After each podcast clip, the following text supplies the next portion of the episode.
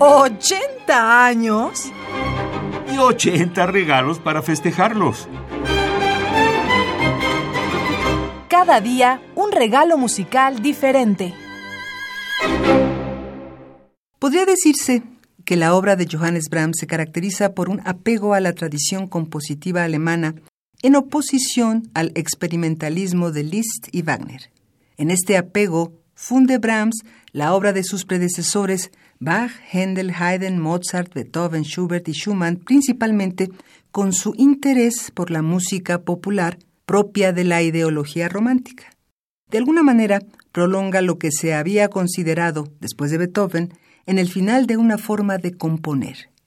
De esta manera, la obra de Brahms supone de cara a la ruptura que con el sistema musical se ha de producir a comienzos del siglo XX, el aprovechamiento y la renovación de una tradición tanto formal como de procedimientos que la escuela de Liszt y Wagner habían arrumbado. Escuchemos de Johannes Brahms, nacido en Alemania en 1833 y fallecido en 1897, Andante del concierto para piano y orquesta número 2 en si bemol mayor, opus 83. Interpreta Karin Lechner al piano y la Orquesta Sinfónica de Berlín, todos bajo la dirección de Eduardo Marturet.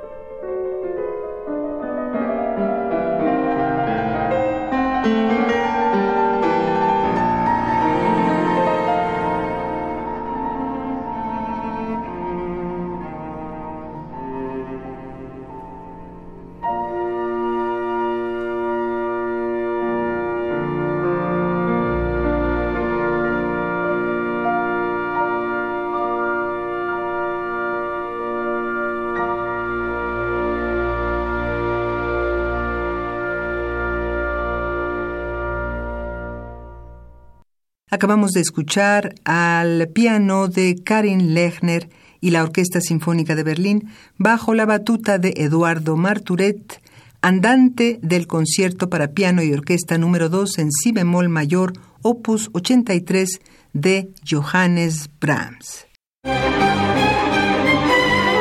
¿80 años? Y 80 regalos para festejarlos. Cada día un regalo musical diferente.